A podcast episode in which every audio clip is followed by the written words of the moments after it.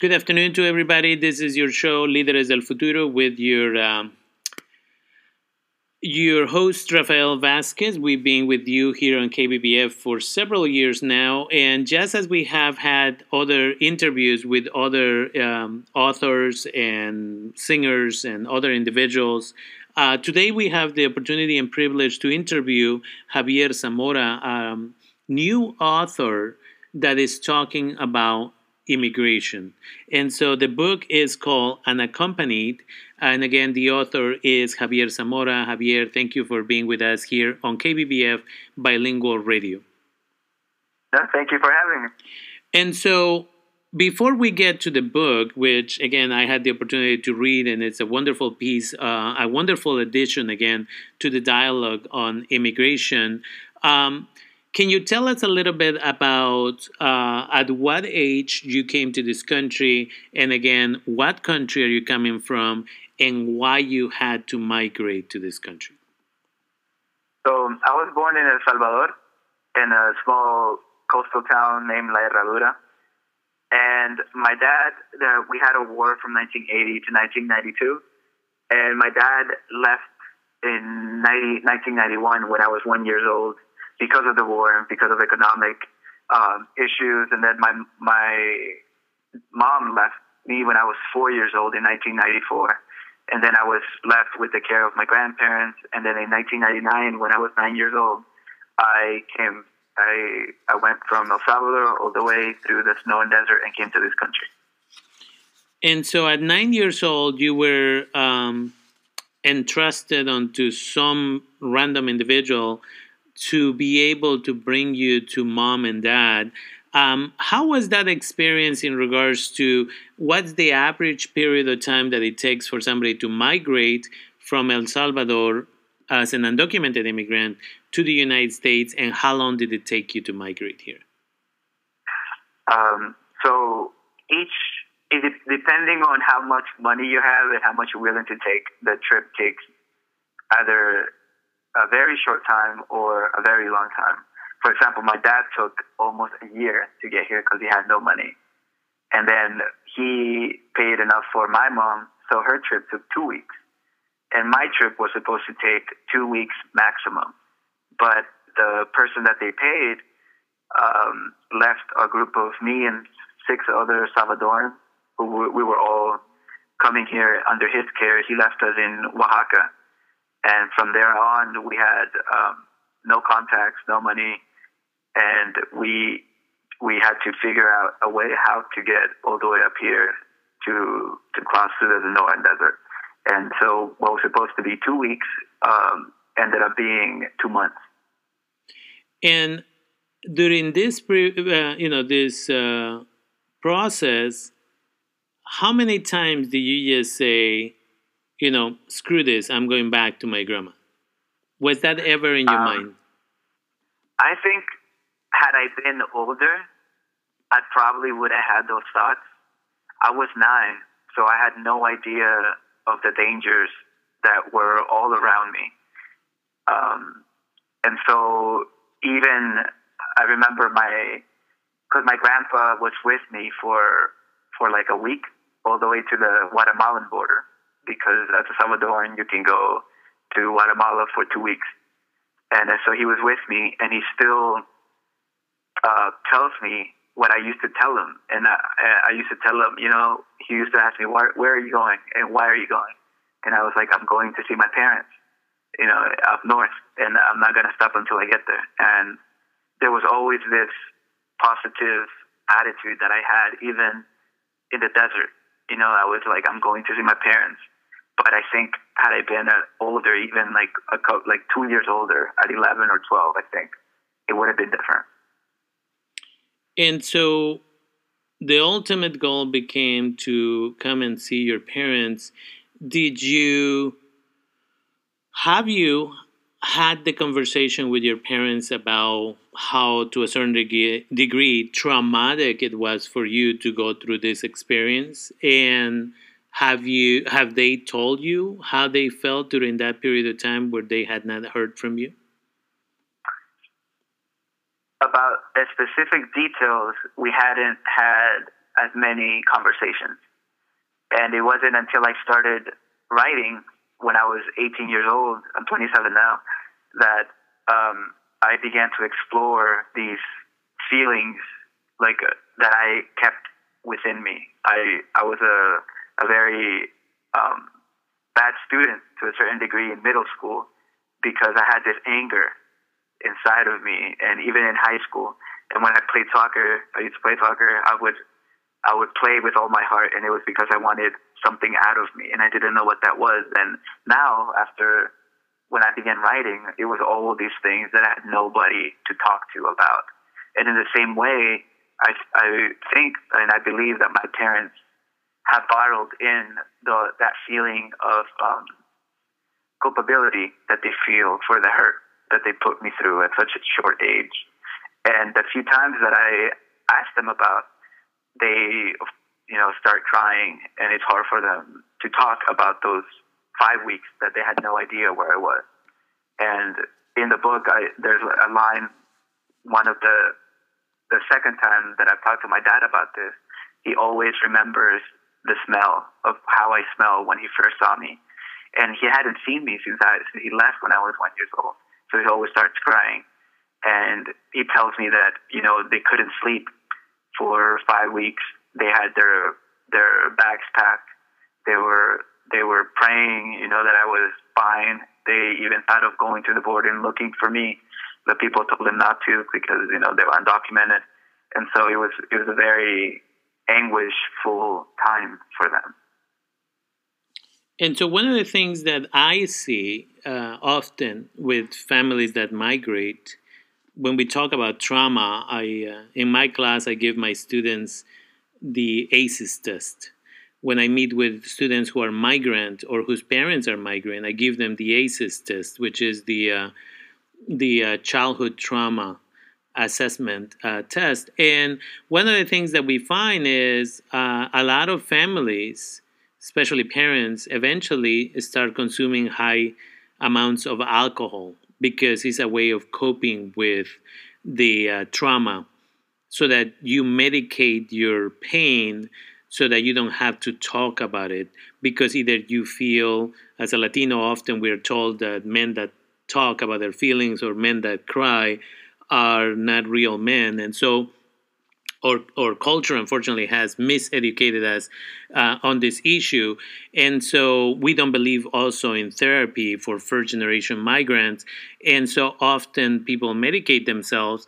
And then what i see with people who came as children often it's either the alcohol or is you know weed or some other uh, drug that they use to medicate themselves so that they don't um, you know show their pain or they join gangs as a way of looking for that love attention respect and affection outside the household because mom and dad are not providing that just because mom and dad may be out working two and three different jobs to put food on the table which is the other thing that sometimes I have seen with the migrant community uh, or the refugee communities uh, is that sometimes parents don't necessarily need to work two and three different jobs, but they choose to do that because otherwise, being at home, it can become over, um, you know, it, it's just too much trauma, too difficult. Sometimes it's because they feel guilty of why did I make the decision to come over? Why would I put my child in a situation where they could have been hurt in the process? And so we don't talk about our feelings. We either medicate our feelings often, which obviously creates situations like yours where then you may not be as successful in school which brings us to a whole different mess of things. Uh, Dr. Patricia Gandara talks about that a successful child will always have the support of the family, uh, the school, and then the community. But if the school doesn't understand the trauma of a migrant student, uh, or a refugee student, then how can we expect them to provide us with the right education, the right tools like therapy in school, uh, and the proper therapy? Because just by having one therapist doesn't mean that that person understands the specific community that we are coming from. And so, was it difficult for you to adjust to the culture of the United States? Yeah, it was. I think all of the things that you mentioned are part of my like how I process being in this country. You know, I started drinking at a very uh, short age, and uh, it was because it was a coping mechanism. Mm-hmm. And um, you know, my my parents overworked, and uh, when I was here, they divorced very very fast. Mm-hmm. But I also had that in me that I thought it was oh maybe it was my fault. So all these things, and then I was I went to therapy because the school made me do it because I was that bad of a student. And then even in um, in college at UC Berkeley, you know, I was with a therapist, and and it, it was hard for for me to accept that I needed therapy. And I haven't been in therapy since college, but now I'm going back because even after writing this book, which helped has helped a lot, you know, it's a dealing with the trauma of you know the childhood trauma of immigrating here of feeling having all those feelings of being abandoned by my parents being in a country that I don't feel welcomed in and not and not and being away from my country that is no longer my country because that has already changed. You know all these things are still a part of me and I think will continue to be a part of my life and that's why I need professional you know guidance and I think it is, like you mentioned, it is very hard for um, our culture, but I think also like any culture, you know, even if American culture, you know, therapy is still looked down upon, and and patriarchy, you know, has no mm-hmm. culture. Yeah. And still, men, we refuse the therapy, and even now, you know, I've refused it for a few years now. But now I realize that I need to go back. Yeah. And so writing often is a good way to start um, the process of healing. But what I tell my students uh, here at Santa Rosa Junior College is that going to therapy is not like taking a pill and then you go on with your day. Uh, because you, you, you've been doing that, right, through either smoking or drinking or fighting people or just uh, quote unquote failing in school but therapy is going to bring back all those feelings and that's why you have to do it in short segments over an extended period of time because if you're going to heal you cannot just throw everything in one container in 5 minutes and be able to get an answer um, and for people uh, that I work with in the past, many of them have gone to therapy for one or two sessions, and then they're like, "Oh, that didn't work for me, so I'm not going back." um, yeah. Right, and, and, it's because of how trauma works. And trauma means that the trauma is telling you, "No, don't go seek services." Just between you and me, we're kind of getting along here. So uh, there, there's this saying that uh, my colleague, Dr. Maria Hess, a psychotherapist says uh, trauma is the gift that keeps on giving because the more traumatized you are, eventually you'll end up getting yourself into more trouble in one way or another. And therefore, there will continue to exist trauma at larger degrees in your life. And so, again, I'm grateful that you started this uh, book project. Um, because it starts the conversation about the fact that again many of us are not immigrants to this country, but we are really refugees, either economic refugees or refugees because of violence, which often is caused by the United States and actions, direct and indirect, from the United States. For Mexicans, for many of Mexicans, it was NAFTA. And for the Central American community, CAFTA, but also the so called civil wars and illegal invasions that have been committed the latest one, of course, on our brothers and sisters from Honduras in 2009 by then uh, Secretary of State Hillary Clinton. Um, and so, as a result of that, we have to migrate. And I tell people when rarely, but people do say, What are you doing in this country as an immigrant? And you always speak bad about our country. Um, you know, why are you here? And I always say, I am here because you were there, right? This country chose to go over there, so we have to come here. So it wasn't that we wanted to, is that we had to. Uh-huh. And so your writing really starts that conversation. So for our English readers, especially or um, Anglo, uh, community, your writing is essential to be able to just like therapy, be able to get one poem here and then taking a moment and processing it, as the famous writer, uh, Irish writer Scott Fitzgerald would say, um, you know, the ability to to uh, hold these ideas that you're not comfortable with is the only way to be able to deal with the reality of life. Uh, and so it's interesting for our uh, English speaking community that, again, you have this book which shares in, in small pieces some of the trauma that you have gone through, which is similar to much of the trauma that many of us who migrated to this country have gone through. Um, and I'm glad to also hear that in the very near future you'll have this book available in Spanish for Spanish community uh, to be able, the Spanish speaking community, to be able to again also begin to process some of these thoughts, ideas, feelings uh, about their own transition into the United States. Yeah. yeah. And um, to speak of, about the, the refugee status, so uh, the second section of the book deals with my family's testimonials, you know, testimonies of their experience of the Civil War. And one of my uncles was disappeared. You know, we still we never found his body. We don't know where he is, and that is, you know, another trauma mm-hmm. that is instilled in my family. And my grandpa was a military man, so there's that trauma of that as well. So we, you know, um, immigrants, most of us are are fleeing these war stories, and it is not war or violence; it's economic, you know, hardship. Mm-hmm. And so, thank you for you saying, you know, we are refugees. And so, you're going to be working on a second book. Uh, if, I think you're already working on a second book. Can you tell us a little bit more about what that book is going to focus on?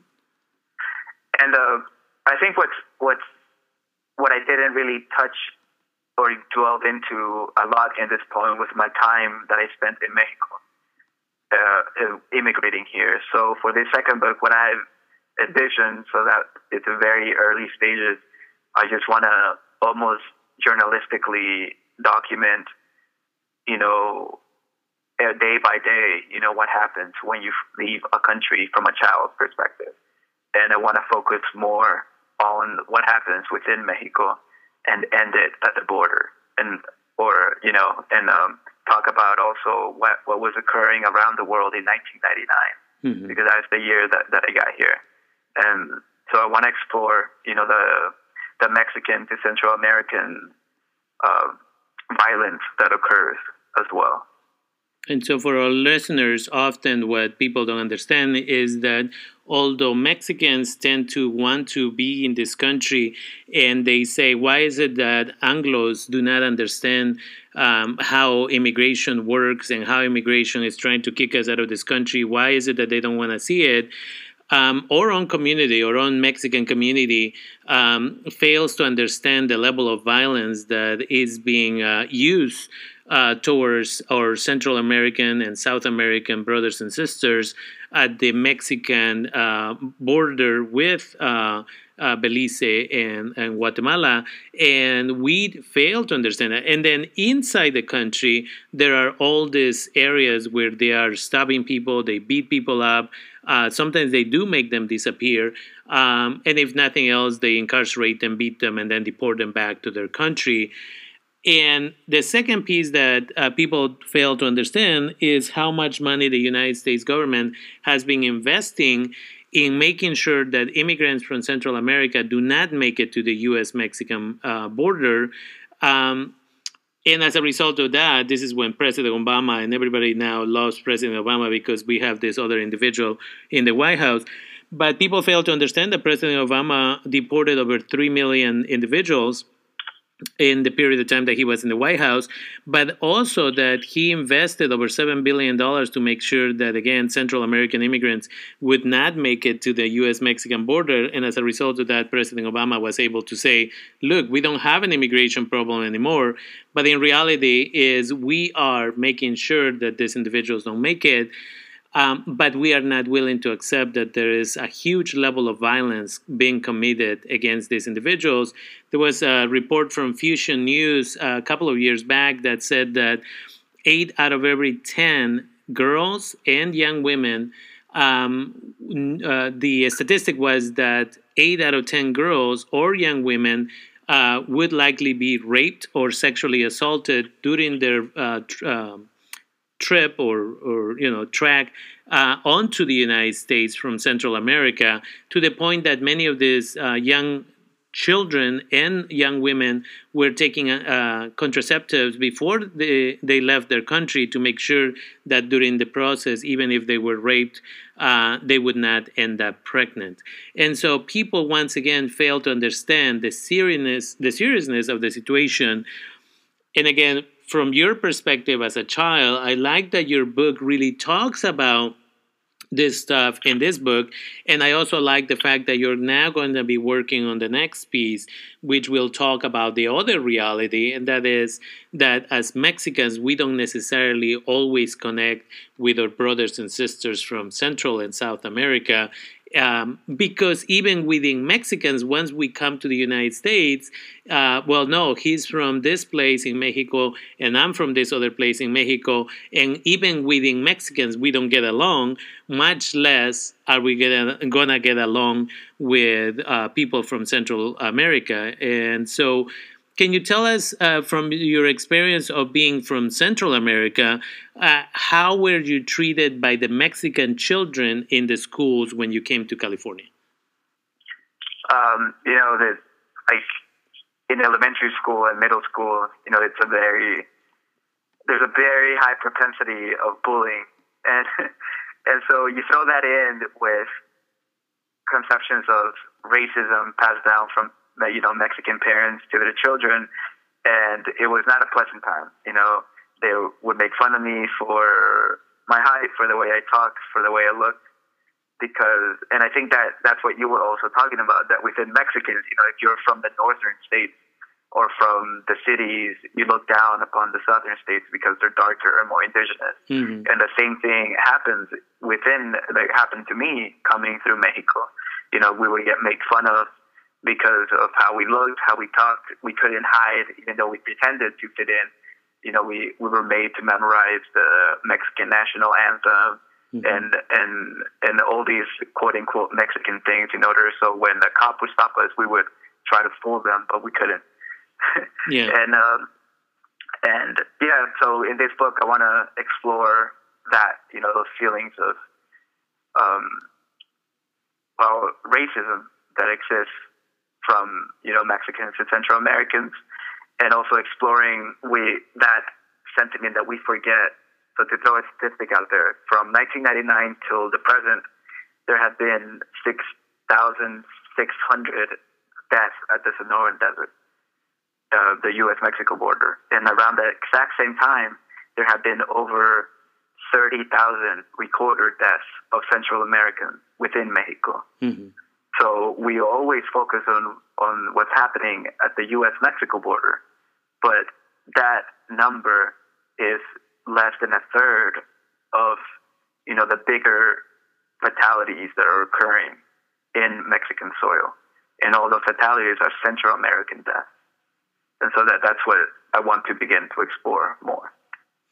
How long do you think it's going to take for you to have this the next book ready? Obviously, it's going to take us um, a while really to go through your book, the one that you're publishing and unaccompanied. Uh, it's going to take us a while to go through it and really, really process it. What I teach uh, at Santa Rosa Junior College is don't do just the reading, but do what I call the second reading of the text, really understanding, again, this information of feelings and thoughts and why are we even having to migrate, right? So this is going to take a, a while. Um, but you know, writing is a long process. How long do you think before we get the opportunity to, you know, enjoy and, and revise and, and review and understand the second book that you are preparing? Uh, hopefully in a year. okay. but Good. I wish it was. No, I wish it was that fast. But no, this book took me uh, around eight years. Mm-hmm. So probably, probably like eight years from now, the second book. I want to give myself eight years to really put something that I'm proud of out there. Well, that you're proud of, but again, I think that a lot of it is what you have to process because it's not just about putting it on paper, but it's about you're going to have to, uh, you know, go through some of this memories and thoughts and feelings and how you were feeling then and how you're feeling now about that. So there's a lot of processing uh, uh, that you're going to have to do. So I fully understand. Um, you know, I just want to make sure that people get an idea of what to expect in, in the future. So it's important that you're doing this. And again, I'm grateful that you have given us some time to be able to discuss this. Now, when is your book coming out? It comes out September 12th. And how can people get a hold of your book? You can go to my website, which is Javier Zamora with a Z, so Z A M O R A dot net. Okay. And uh, there's information about the book there, or you can type my name on Amazon.com. And for those of you who, again, are wanting to support uh, a nonprofit organization it could be KBBF Bilingual Radio. It could be Humanidad in Sonoma County, which provides uh, psychological services for um, with a Latino Latina focus specifically. So that's another nonprofit organization. Um, by typing smile.amazon.com, then you can get to choose exactly um, which nonprofit organization can receive. I think it's like five cents uh, for every dollar or something along those lines. Um, so that when you make your purchase of this book, uh, which now you can pre order, uh, you will be also helping a nonprofit organization. And so we invite you to keep that in mind. Again, Javier Zamora. Uh, .net or you can go to smile.amazon.com and that way you can also support a nonprofit organization. So uh, thank you, Javier, for the work that you're doing. Tell us a little bit more. So you came to this country, you were uh, nine years old, you had some negative experiences in the educational system, but somehow you ended up in Berkeley. How did you manage that? Um, I was very lucky. and uh, I think it was my essay. You know, my, my grades were good, but they weren't great. I had a, like I think a three, a three five which is good. But mm-hmm. for Berkeley, you know, you need more. And I, writing my essay to get into college, you know, what hardships have you overcome? I think was the first time that I spoke about and I had to process my immigrant experience mm-hmm. because I had just started writing around the same time. You know, I was just beginning to write poetry. So in a way, you know, processing this trauma that I had gone through got me into Berkeley. Mm-hmm. And then you got your bachelor's degree from Berkeley in what area of study? In history and a minor in creative writing. And then you proceeded to your master's? Yep. And then I got my master's, my MFA from uh, NYU. Okay. And how long did that take you? That was two years. Okay. And then you said, well, I'm not done. I want to do a little bit more. So what are you doing now? I'm a, I'm a Wallace Stegner Fellow. So it's a post uh, doc uh, fellowship at Stanford University. And how so long? I've, I've been there. I've been there for a year, and I have one year left. Okay. And then, what is it that you want to do with this? Obviously, you are an author, and soon you will be a published author. Um, what's the next thing? I would love to teach, you know, somewhere in the Bay Area, and the dream is to teach at Berkeley. But we'll, we'll see when and if that happens. Well, I think that you have a unique uh, experience to to share with people. I know that one of the uh, professors at Berkeley I don't know her myself, but one of my students who transferred from Santa Rosa Junior College to Berkeley, he really enjoyed uh, her teaching. And one of the classes that she teaches has to do with, again, the. Um, the so-called civil wars of uh, Central America, uh, and I say so-called because again, there were there were many of them were illegal invasions uh, from the United States. But again, I think that that would be a, a perfect ideas um, if you continue to heal from your trauma. Obviously, you'll be able to then speak and tell the story as a way of empowering other immigrants.